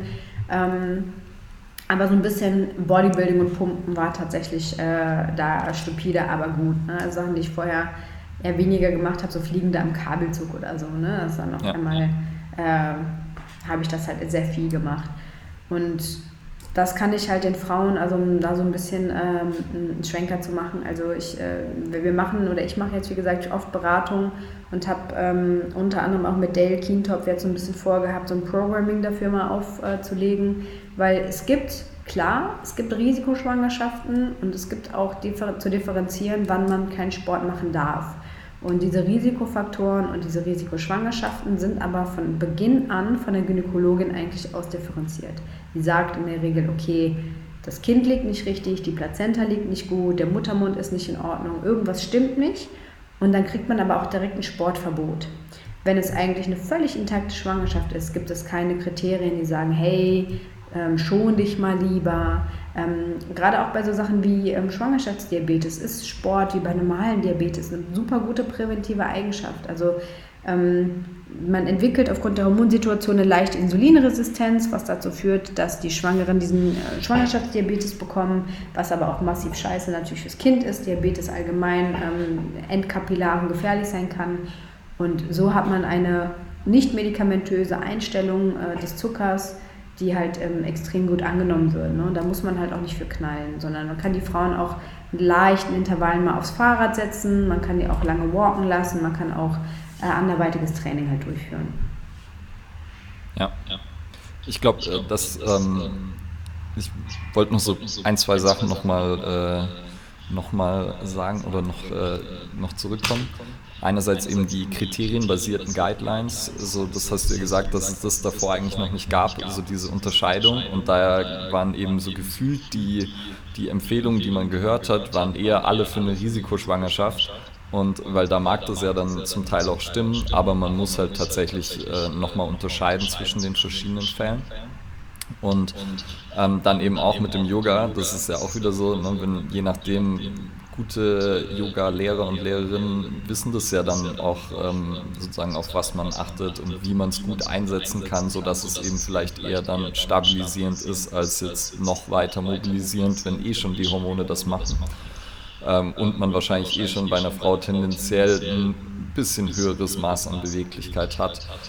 Und dann letzter Punkt wollte ich dann sozusagen jetzt noch fragen, was sind so die Sachen, wo man sagen würde, da sollte man auf jeden Fall drauf achten. Also du hast es ja gerade schon gesagt, du hast halt keinen Bodenkampf mehr gemacht, du hast natürlich keinen Sparring mehr gemacht beim Boxen. Ähm, und ich glaube, du hast ja im Krafttraining dann auch gesagt, so ein paar Sachen gibt es, wo man halt aufpassen sollte, gerade irgendwie, wenn Gewichte halt auf den Bauch fallen könnten oder so. Gäbe es noch irgendwie Dinge? Ähm, es gibt von, also verschiedenste ähm, Parameter, an die man sich halten kann. Also es gibt den Puls zum Beispiel als Parameter. Es gibt ähm, Studien, die sagen, die Fetal Heart Rate, also die fetale Herzrate, adaptiert sich dem maternalen, also der mütterlichen Herzrate, ab einer gewissen Frequenz. Ähm, da will man natürlich kein Herzrasen erzeugen. Ähm, da gibt es auch je nach Trainingszustand der Frau halt auch die Möglichkeit, das anzupassen. Also man zwischen 150 und 170 Herzschläge pro ähm, Minute sind tolerierbar, auch über einen Zeitraum von 20 Minuten. Also man hat äh, auch Trainingsmodalitäten wie HIT äh, miteinander verglichen. Man hat das mit einem CTG, also mit so einem ähm, Herz, äh, die, die, fetalen Herztöne mit kontrolliert. Ähm, das muss man aber auch individuell mit der Trainierenden beachten. Wenn ich eine Frau vor mir habe, die vorher gar keinen Sport gemacht hat, orientiere ich mich an der unteren Baseline, sage 150 bis 160. Man kann es dann auch ein bisschen an die Atemfrequenz ähm, mit anpassen. Ich will natürlich, dass keine massive Hypoxie entsteht, ähm, keine extreme Sauerstoffschuld, sondern ähm, vielleicht auch so der Parameter, ich muss irgendwie noch dabei reden können ähm, dass man das halt, ich kriege noch ein Wort raus. Es gibt Sachen in so einer Atemfrequenz zwischen 60 und 70 Atemzüge. Niemand misst seine Atemfrequenz während des Trainings. Also ich habe es als, als Maßstab mit reingeschrieben. Ähm, für die Frauen, die sagen, ich würde es gerne sicher gestalten, empfehle ich immer, sich einen Brustgurt vielleicht zu kaufen, ähm, was auch so die eigene Erschöpfungsrate vielleicht so ein bisschen wiedergibt. Ähm, das gleiche auch mit RPI oder Borg-Skala oder VHS zu sagen, okay, wir sind hier auf, einem Anstrengungs-, einer Anstrengungsskala von 1 bis 10, ordne ich zwischen 6 und 7 ein. Ich als, ich habe im November noch gekämpft gehabt, Ende November, und war einen Monat später schon schwanger und war eigentlich ziemlich, in einem ziemlich gut trainierten Zustand. Und dass ich halt für mich sagen konnte, ah, weißt du was, äh, so ist das gerade. Ähm, ich finde und habe noch ein gutes Gefühl dabei, bei 160, 170 äh, Schlägen pro Minute mein Training X durchzuführen. Und ähm, die, klar, man, man lässt Gefahrensportarten aus, Sachen wie Bouldern, ähm, Mountainbiking, überall, wo ich ein Sturzrisiko habe, wo ich ein Verletzungsrisiko habe, was allgemein sehr hoch ist, muss man natürlich vermeiden. Ähm, man modifiziert sich, wenn ich Crossfitter, Entschuldigung, wenn ich Crossfitterin oder Crossfitterinnen doch, äh, Rinnen habe, ähm, oder Menschen mit Uterus, äh, dann muss ich das Ganze modifizieren. Ähm, da muss man halt einfach schauen, okay, Boxjumps, mach Step-Ups halt raus. Ne? Du willst umsetzen mit einer Langhantel, das kannst du so lange machen, bis der Bauch nicht präsent ist aber wenn der Bauch präsent ist, kannst du dir überlegen, es gibt welche, die haben es weiter durchgezogen, aber du modifizierst deine Technik damit bis zum Erbrechen und das hat keinen Sinn mehr. Ähm, dann mach es mit einer Kurzhantel. Ne? Ähm, Bankdrücken habe ich auch den Frauen, die sich nicht so sicher waren, die es vorher zwar gemacht haben, aber auch gesagt, mach es mit Kurzhanteln, die kannst du rechts und links einfach abdroppen. Wenn aus irgendeinem Grund die Langhantel oder beim Schrägbankdrücken nicht mehr comfy ist und du merkst, scheiße, ich krieg's nicht mehr hoch, hast du keinen Bock, den mit deinem Bauch aufzufangen, sondern machst mit Kurzhanteln, kannst du wegdroppen. Das ist so ein Safety, den ich immer mitgebe. Ähm, Regeneration muss man gut einteilen. Man merkt, äh, in den einzelnen Phasen der Schwangerschaft ähm, lässt natürlich die, äh, das Trainingsvolumen nach und die Regenerationszeit dauert. Also du merkst, du bist jetzt, machst Bodybuilding für zwei Personen äh, oder für eineinhalb Personen. Ähm, es ist anstrengender. Auch subjektiv ist man schneller außer Puste. Ähm, du musst mehr Blut produzieren, du hast einen höheren, einen höheren Sauerstoffendverbrauch. Ähm, es ist schon anstrengender und daran kann man sein Training natürlich immer anpassen. Was, was war denn jetzt ähm, die Sportarten oder die Bewegungen, die du für dich dann neu entdeckt hast während der Schwangerschaft, um nochmal auf meine Frage vorhin Ja, tatsächlich halt ein bisschen, also viel, viel mehr Boxen. Ich habe ähm, tatsächlich äh, zwei bis dreimal die Woche mehr geboxt und viel Pratze gemacht. Äh, und halt ein bisschen Bodybuilding tatsächlich. Ne? Also ich fand, es war jetzt auch nicht so mega geil, aber ähm, es hat tatsächlich Spaß gemacht, ähm, ein bisschen stupide zu pumpen. Auch so mal, ich habe noch nie vorher isoliert Bizeps, Trizeps gemacht ne? oder Seitheben. Waren so Sachen, die ich so isoliert nie wirklich gemacht habe, aber wenn man dann so vorm Spiegel steht mit so einem Kanister vor sich, ähm, war schon, hatte schon, so schon Testo ist da ein bisschen abgegangen, muss ich schon sagen. War schon gut, äh, das, das, das glaube ich dir. Und natürlich das, auch ein guter Style einfach. So, ich wollte gerade sagen.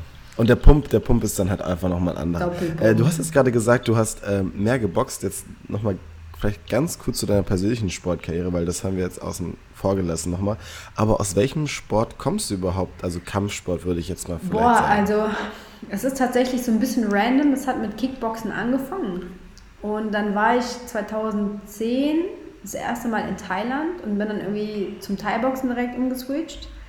Und habe damals aber auch ähm, meine, wie nennt man sowas, ähm, ja, eine, einen, einen Typen da kennengelernt, der viel Bodenkampf gemacht hat und äh, war dann auch mit der Person zusammen und bin dann halt extremst zum Grappling, zum BJJ umgeswitcht. Ähm, tatsächlich äh, von dort an, ich habe 2014 bei Wheel of MMA gekämpft ähm, und hatte dann tatsächlich leider in der ersten Runde direkt einen Orbitalbodenbruch gehabt, was halt irgendwie gar nicht, ich gar nicht bemerkt habe, aber ich habe mein Auge einfach nicht mehr aufmachen können und nicht mehr gesehen. Dann wurde es auch direkt abgebrochen, aber es war irgendwie mega schade. Ähm, und ähm, dann war ich fast nur drei, vier Jahre auf dem Boden unterwegs, also extrem viel gegrappelt, viele Turniere gemacht. Ähm, irgendwann mein lila Gurt dann noch bekommen, was auch schon fünf, sechs Jahre, oder fünf Jahre her auf jeden Fall. Viele Turniere gemacht, Naga, ähm, IBBJ, IBJJF. Ähm, Und dann aber irgendwie wieder so ein bisschen zurück zum Striking gefunden. Also ich hatte eigentlich immer wieder noch Bock, MMA zu kämpfen. Ähm, meine Base, ich würde auch immer noch nach wie vor sagen, auch nach der Schwangerschaft, wo ich jetzt tatsächlich öfters wieder auf der Matte bin, zwar zeitlich einfach nicht mehr so oft wie vorher, ähm, ist Boden immer noch meine Base. Also ich ähm, finde Grappling ähm, und Brazilian Jiu-Jitsu sind äh, Nogi, also ich habe einmal im Gi gekämpft in Zürich äh, vor x Jahren. Ähm, aber es ist, ähm, finde ich, im No-Gi echt eine super geile Sache. Und ähm, ja, das ist so ein bisschen das, was ich auch in der Schwangerschaft extremst vermisst habe. Und zum Boxen tatsächlich, also ähm, ich finde jede der Sportarten, auch Ringen tue ich immer noch super gerne. Beim Boxen war es halt einfach geil, weil man einfach die Zeit dafür hatte, für was man sich vorher die Zeit nicht genommen hat. Weil ich konnte es halt nur in der Pratze machen oder am Sandsack. Und alles andere ging halt einfach nicht. Ne? Also ich hatte irgendwann bei der Bauch, also ich, du kannst einfach nicht rollen. Du kannst um dich selber rollen und du kannst nicht mal einen richtigen Purzelbaum machen. Ähm, auch wenn die Leute gesagt haben, ja, du kannst mich als Dummy benutzen. Das sind so Bewegungsabläufe, die du dann auf dem Boden machen kannst, die sind mehr als unbefriedigend. Und dann bin ich halt immer gesagt, komm, fuck it, ich bleibe im Stand. Ich ähm, kann Pratze machen bis zum, keine Ahnung, Tag der Geburt. Und ähm, ja, dann jetzt tatsächlich auch wieder mehr mit reingenommen, das Boxen, weil ähm, man ist ein bisschen in so einem Flow drin, wo man sagt, hey, es hat mir auch jetzt Bock gemacht. Also da muss man schon sagen, bin ich zwar auch dran geblieben, aber der Boden ist an sich immer noch so mein, äh, meine Base. Sehr cool. Sehr cool. Ich würde nochmal kurz zurückkommen zu einem, das hast du vorher dann eh, da hast du mir eigentlich schon eine Frage schon vorweg beantwortet, aber ähm, mit Sport in der Schwangerschaft starten ist ja auch so ein Ding, wo manchmal empfohlen wird, das nicht zu tun. Du hast ja jetzt gesagt, man kann es tun, würde es dann aber halt nochmal auf einem anderen Level machen? Ja klar, also man, ähm, das ist eigentlich so wie eine Schwangerschaft kann man eigentlich wie eine Reha ansehen. Also du hast einen Patienten, der kommt zu dir mit einer Ausgangssituation, äh, den muss ich irgendwie einteilen und den muss ich ähm, ja, so ähm, hinbekommen, dass er in der Lage oder sie in der Lage ist, die Übung gut durchzuführen. Und ich fange eine langsame Progression an. Ähm, in, diesem kleinen, in dieser kleinen Guideline, ähm, die jetzt, wie gesagt, in den nächsten ein, zwei Wochen, äh, die ist hochgeladen, aber irgendwas funktioniert auf der Website noch nicht richtig. Ähm, ist halt auch so ein Trainingsplan, eine ganz lapidare Geschichte. Es ist ein Bodyweight-Plan, ähm, beginnend ähm, Miniband-Übungen drin, Kraftübungen drin, ähm, Ausfallschritte drin, dass man halt einfach überhaupt wieder in die Bewegung kommt. Ähm, viele bilaterale Muster, also Air Squats, ähm, Hip Bridges, ähm, äh, Glute Bridges, nicht Hip Thrusters, Glute Bridges, Zugdrückübungen mit dem Powerband, ähm, dass man erstmal Basis-Grundbewegungen wieder erlernen kann, die halt gerade auch auf die Zeit ähm, oder auch in der Schwangerschaft durch die Gewichtsverlagerung des Bauches halt auch extrem wichtig sind. Ne? Also hinterer Rücken, Rückentraining, Gesäßmuskulatur, Oberschenkel, seitliche Bauchmuskulatur mit Carries und so weiter. Und da wird halt auch einfach explizit geschrieben, okay, das ist wichtig für euch. Ähm, und für alles, was man auch in der Schwangerschaft, kann man sich auch verbessern. Ne? Also ich bin, ich konnte irgendwann keinen Klimmzug machen, aber ich habe irgendwann mit 70 Kilo Latzug gemacht, was ähm, irgendwie voll verrückt war, weil 70 Kilo Latzug hat mich nie interessiert bei dem Körpergewicht damals.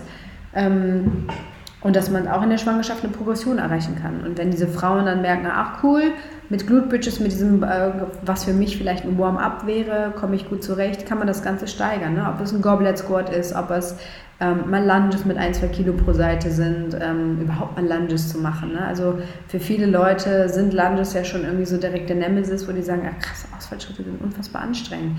Ähm, Fahrradintervalle kann man immer gut fahren, also Radergometer vor allem, hast kein Sturzrisiko, außer du hast irgendwie, weiß ich nicht, völlig instabiles Rad, was auf Niveau steht. Ähm, aber da kannst du auf jeden Fall immer mit einsteigen und ich finde es auch tatsächlich ziemlich wichtig, weil die müssen danach in, eigentlich in der optimalen Postpartum-Phase halt auch trainieren und wenn du es in der Schwangerschaft nicht gemacht hast, danach mit dem Kind machst du es erst recht nicht wenn man es nicht dann eh schon, wenn es einem auch vielleicht nicht so gut geht und man nicht ja. so fit ist und es noch mehr Überwindung kostet. Ja, weil mit dem Kind ist ja dann die Zeit äh, auf einmal komplett ja, anders weg. Okay. Für dich, da habe ich so kurz vielleicht eine Frage, die kann man jetzt nicht so direkt beantworten, aber für dich jetzt vom Gefühl her, wo siehst, siehst du, sollte man mehr Fokus setzen, das Training während der Schwangerschaft oder nach der Schwangerschaft? Äh, während der Schwangerschaft auf jeden Fall, weil das ist die Grundlage für das, was du danach machen kannst.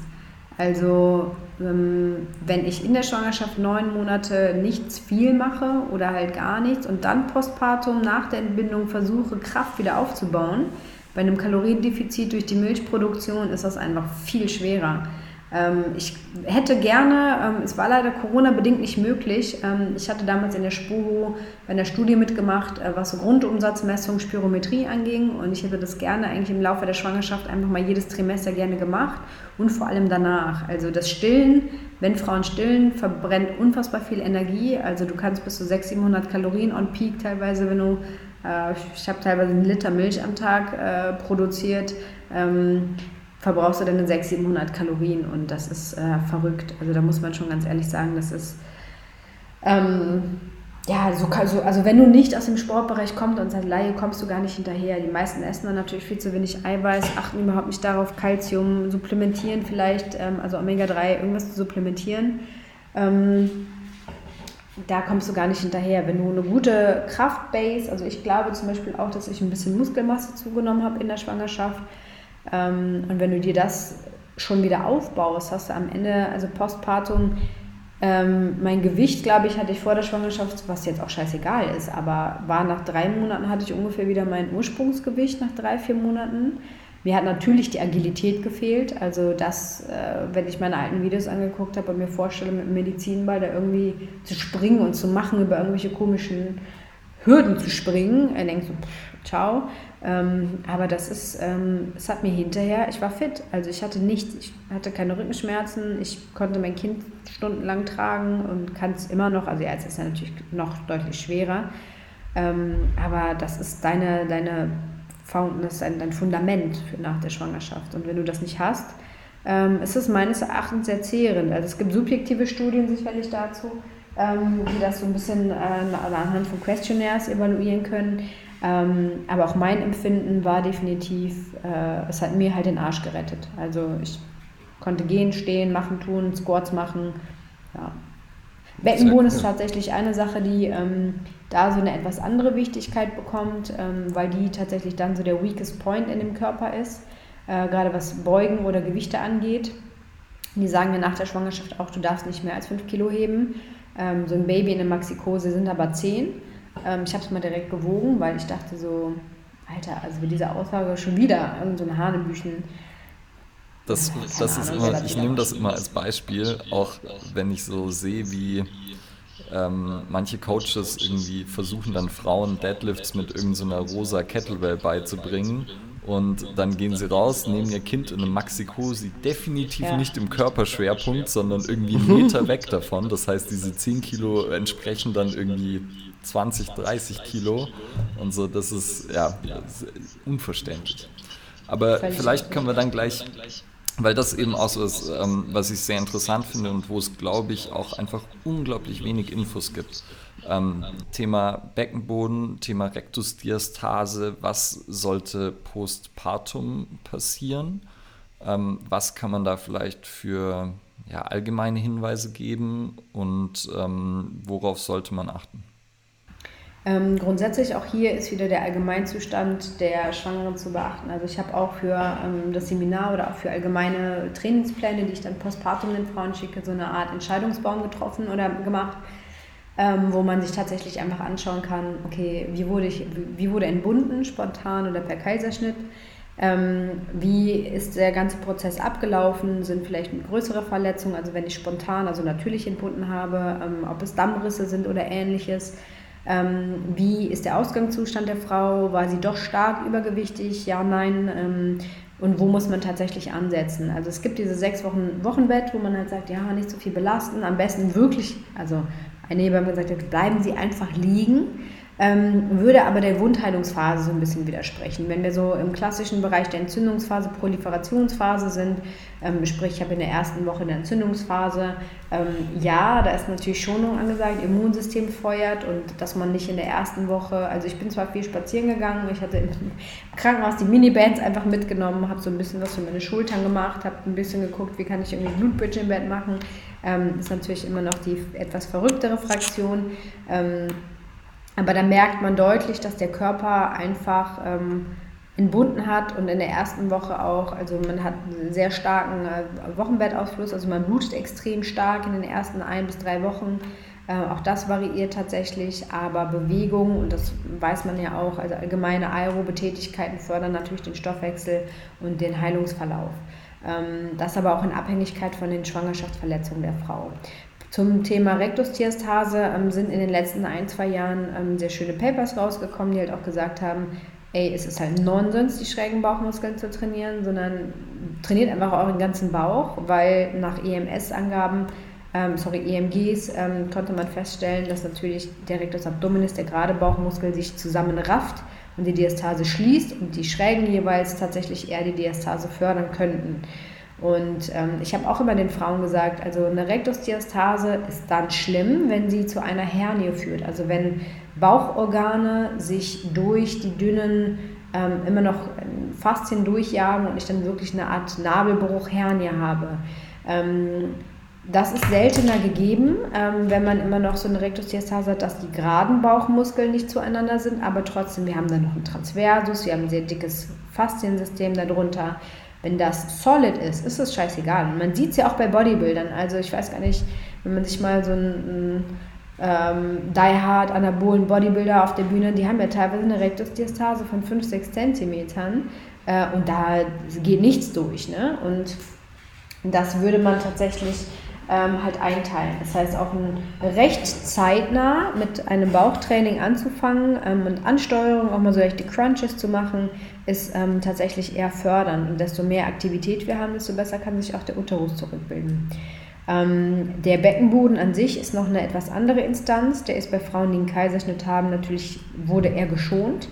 Ähm, bei Frauen, die spontan entbunden haben, kann es auch dazu Verletzungen kommen, wie eine Muskelfaserriss, teils Abrisse, und da muss man einfach ähm, langsam progressiv schauen. Es ist immer ein bisschen schwierig, den Beckenboden zu trainieren, weil nach einer Entbindung hat man eigentlich kaum noch Gefühl. Und es gibt verschiedene Feedbackgeräte, also Elvi oder Perifit. Ähm, das sind so, so Biofeedback-Sonden, kann man sich da reinschieben. Schönes Teil. Äh, für die eine oder andere auch äh, ein anderer Faktor noch dabei. Und man kann mit verschiedenen Apps äh, Möglichkeiten ähm, über Druck, also den man ausübt auf das Gerät, unmittelbares Feedback aufs Handy bekommen. Da gibt es verschiedene Spiele, ist immer noch so noch der weitere Fun-Faktor dabei. Was wie Angry Birds, also kann da schon mal eine halbe Stunde sitzen und irgendwelche Sachen damit zocken. Ähm, das ist schon ganz gut, um überhaupt wieder eine muskuläre Aktivität reinzubekommen.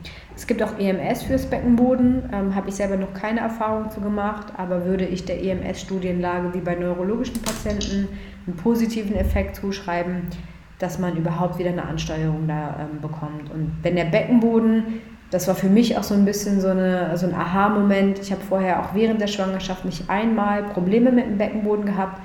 Ähm, als ich das erste Mal wieder angefangen habe, die Stange zu beladen, so in der dritten, vierten Woche, habe ich schon gemerkt, dass es deutlich schwieriger ist, ähm, überhaupt da was anzusteuern. Also auch, ob man dann Belastungsinkontinenz auf einmal hat, was man vorher nie hatte, oder so eine Mischinkontinenz, eine Husten, Niesten, das haben viele Frauen dann tatsächlich recht lange. Ähm, dass ich auch gesagt habe, okay, ich muss das erstmal so feste wieder bekommen, dass ich nicht im Ansatz das Gefühl habe, dass wenn ich mit, mit Stange und Gurt arbeite, dass ich halt irgendwie äh, da eine Inkontinenz provoziere. Und das natürlich beim Gewichtheben ähm, deutlich gravierender. Äh, eine zweite Sache, die sehr oft, äh, ich sehr oft gefragt werde, ist halt auch, was Laufen angeht. Also viele Frauen wollen halt wieder joggen gehen. Und da gibt es auch ähm, vom British Journal of Sports Medicine eine ganz gute äh, Infografik zu, ähm, wo die das einfach extremst gut unterteilen und sagen, hey, ähm, so und so ist die Lage, ähm, ihr solltet vielleicht die und die Übung halt vorher machen, weil ähm, also man, man, gibt so eine so Weeks postnatal, also nach Entbindung ähm, mit ähm, Examples of Exercise Progression bis halt hin zur zwölften Woche und danach. Und ja, dann sagen die zum Beispiel auch, okay, erstmal schauen, ist der Beckenboden in Ordnung, dann ab der zweiten Woche kann man äh, Air Squats, Lunges, äh, Hip Bridging machen. Dann geht es tatsächlich ab der sechsten bis achten Woche, sagen die Power Walking mit dem Kinderwagen. Ähm, der, also man kann man Gewichte hinzunehmen, Variationen hinzunehmen und dann erst quasi, dass man, nachdem wir die Kraftbasis geschaffen haben, was ich ja auch meinen Leuten sage, also wenn die Muskulatur in Ordnung ist, dann halt langsam mit Laufprotokollen anfangen. Weil wir wissen alle, wenn fünf hier nach Homeoffice die Leute auf einmal ein Grundbedürfnis hatten, joggen zu gehen, aber der dicke Heinz vorher nicht einmal Laufschuhe anhatte, dem fehlt halt sämtliche muskuläre Stabilität und der kommt direkt mit irgendwelchen Beschwerden zu uns. Und da ist immer so Abwägen zwischen orthopädischen und gynäkologischen Beschwerden, die wir provozieren können. Also vorher ein gutes Krafttrainingsprotokoll machen, einen guten Trainer suchen, der einen da äh, ranführt und wenn man merkt, hey, du hast so Return to Sports Kriterien sind es tatsächlich erfüllt fürs Laufen, dann könnt ihr auch joggen gehen. Ja. Sehr gut. Das war äh, umfassend. Ähm, ich werde auch dann äh, versuchen, natürlich die ganzen, äh, die, das Infographic von BJSM und so weiter in die Shownotes zu packen, dass man sich das anschauen kann. Sonst natürlich äh, die Guidelines von dir. Ich glaube, bis wir den Podcast veröffentlichen, sind sie dann ja hoffentlich auf der Homepage. Dann verlinken wir die natürlich auch. Ähm, weil das hatte ich mir davor auch schon notiert, dass die kommen sollten, weil du hast es schon mal irgendwo angekündigt. Ähm, weil es da eben auch wenig gibt in dem Bereich. Und in diesem Zuge hast du auch gesagt, dass es ähm, ein, äh, dass du an einem Buch dran bist auch. Wie schaut es da aus?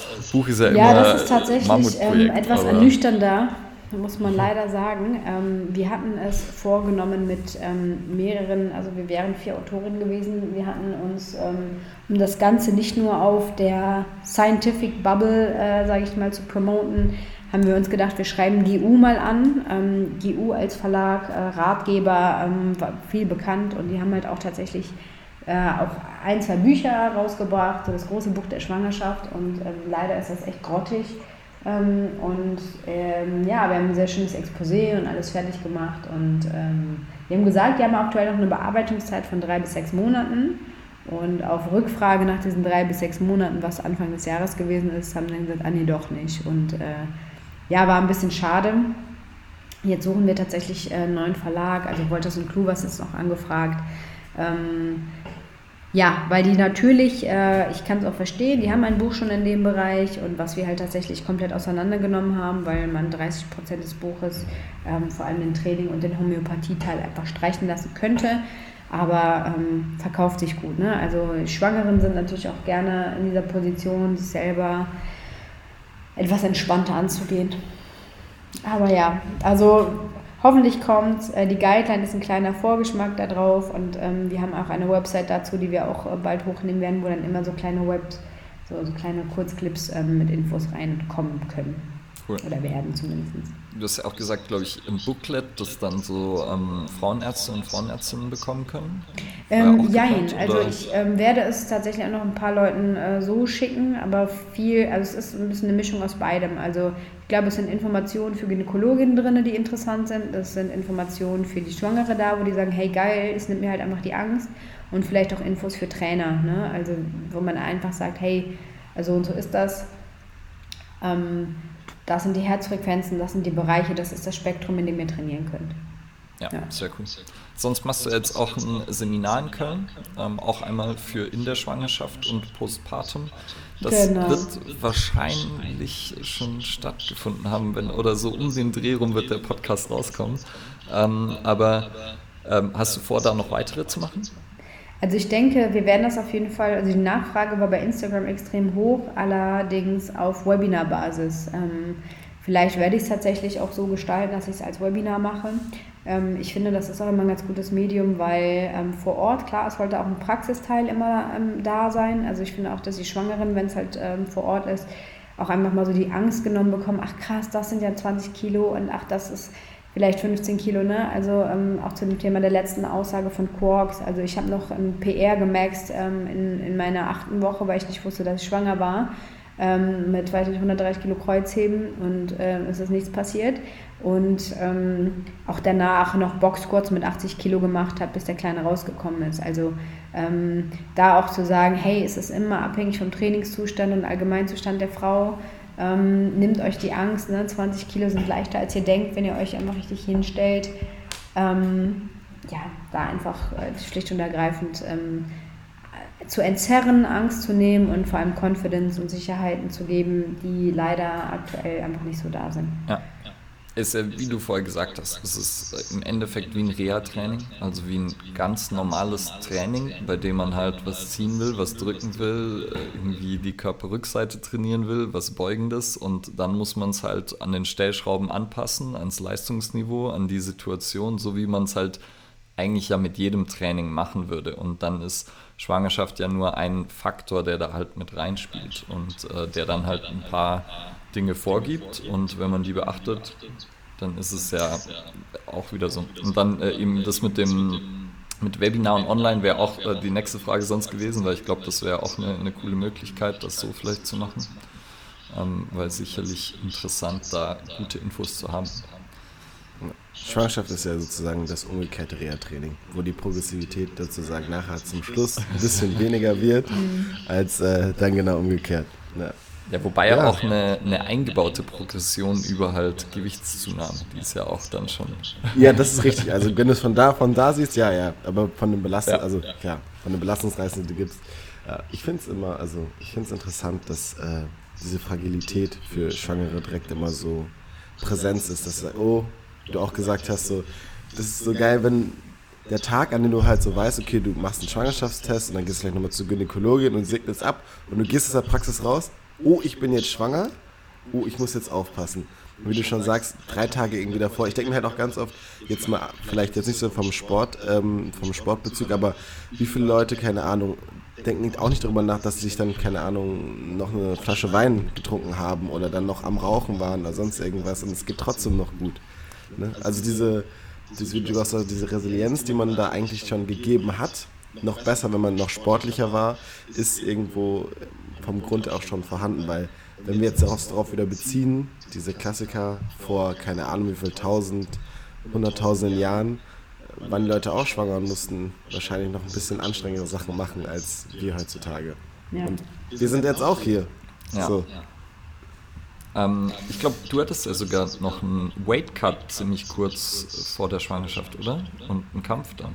Genau, also der war gar nicht so krass. Ich bin da eine, für den Kampf sogar eine Klasse höher einfach gegangen okay. ähm, und habe gar nicht geschwitzt tatsächlich. Ähm, aber nichtsdestotrotz, ähm, ein Faktor ist ja auch, dass du halt eigentlich so Stressbelastung und so weiter und so ein Kampf ist ja schon, schon Stress in irgendeiner Form, physisch, psychisch vielleicht auch noch. Ähm, und da muss ich halt auch, also es sind halt Faktoren, es, ich sage mal, es kütt wie es kütt, ne? also es, alles oder nichts Prinzip ist es tatsächlich auch. Ähm, und äh, ja, also es, wie gesagt, Generation, also wenn ich mir die 60er, 70er angucke, wo die noch in der, also meine Mutter hat auch noch in der Schwangerschaft geraucht.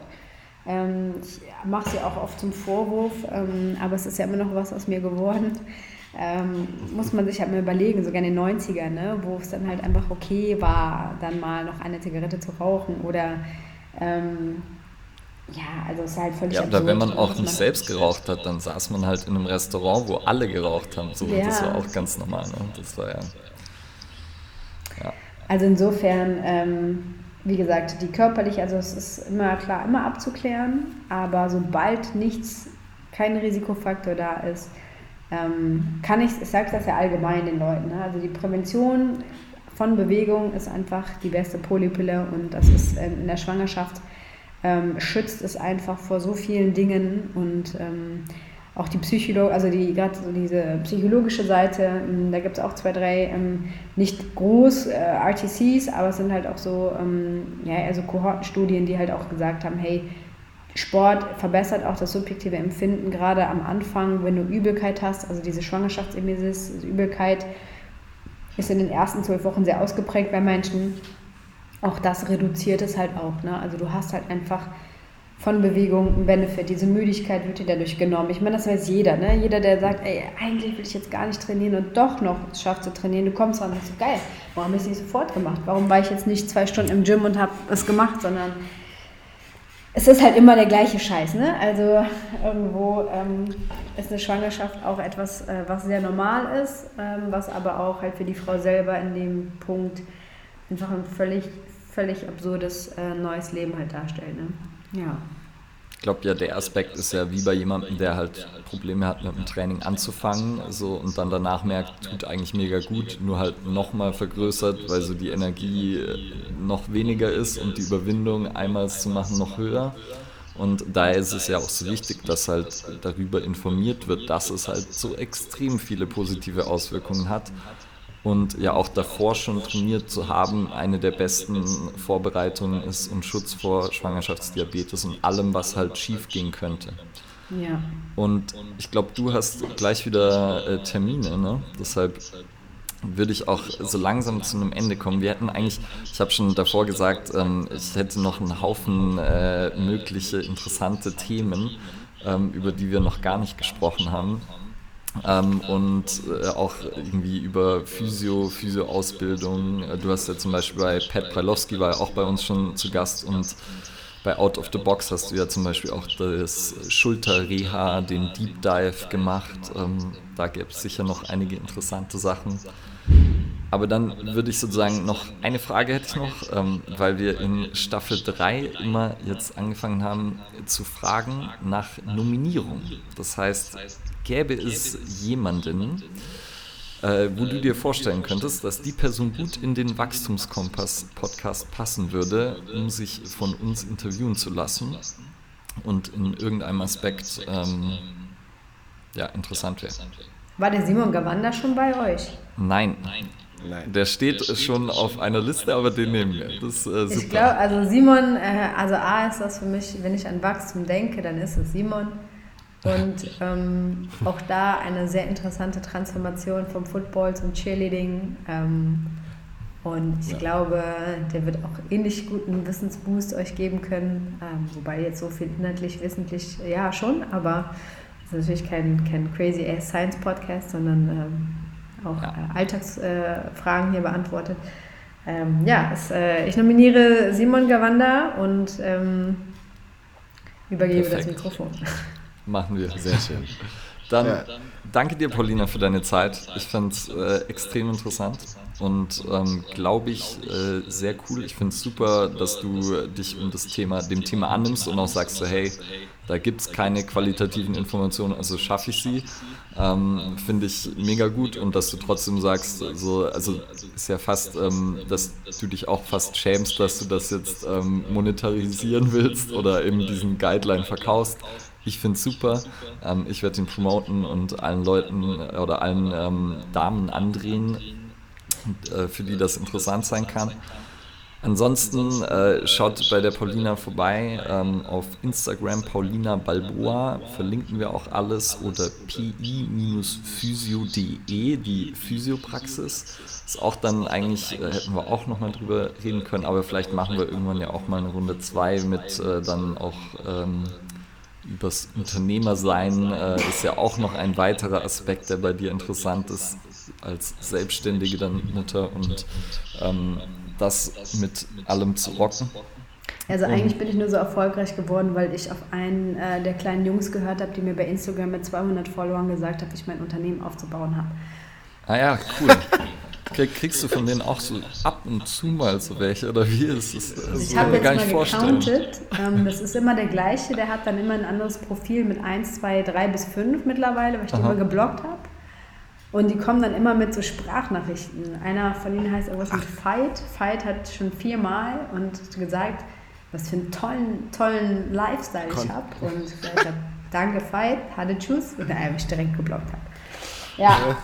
ja, ich habe ähm, hab das dann auch mal irgendwie in der Story so eine Umfrage gemacht und dann festgestellt, dass wirklich jeder diese Anfragen kriegt, egal ob du jetzt ein größeres Profil hast oder nicht, weil ich so viele Rückmeldungen bekommen habe und ich habe irgendwann angefangen, so einfach irgendwelche dummen Fragen zurückzustellen, die mit sehr viel Aufwand für die gegenüberliegende Person ähm, betroffen sind und uns dann mir aber halt nicht mehr anzuschauen, aber ja. Einfach einen reinzudrücken. Ja. Sehr gut. Ja, ich sag auch danke, äh, Paulina. Ähm, mir hat sehr viel Spaß gemacht. Ich hatte bestimmt auch noch einige Fragen. Ich glaube, meine Fragen würden dann nochmal so ein bisschen mehr in die Sportrichtung gehen und zum MMA. Ähm, aber ja, vielleicht machen wir nochmal eine Runde zwei. Vielen Dank für deine Zeit und äh, mir hat es sehr, sehr viel Spaß gemacht und ja, die anderthalb Stunden vergingen wieder wie im Flug. Finde ich auch. Danke. Auf Wiederhören. Like, share, subscribe ähm, und so weiter. Bis dahin. Tschüss. Tschüss.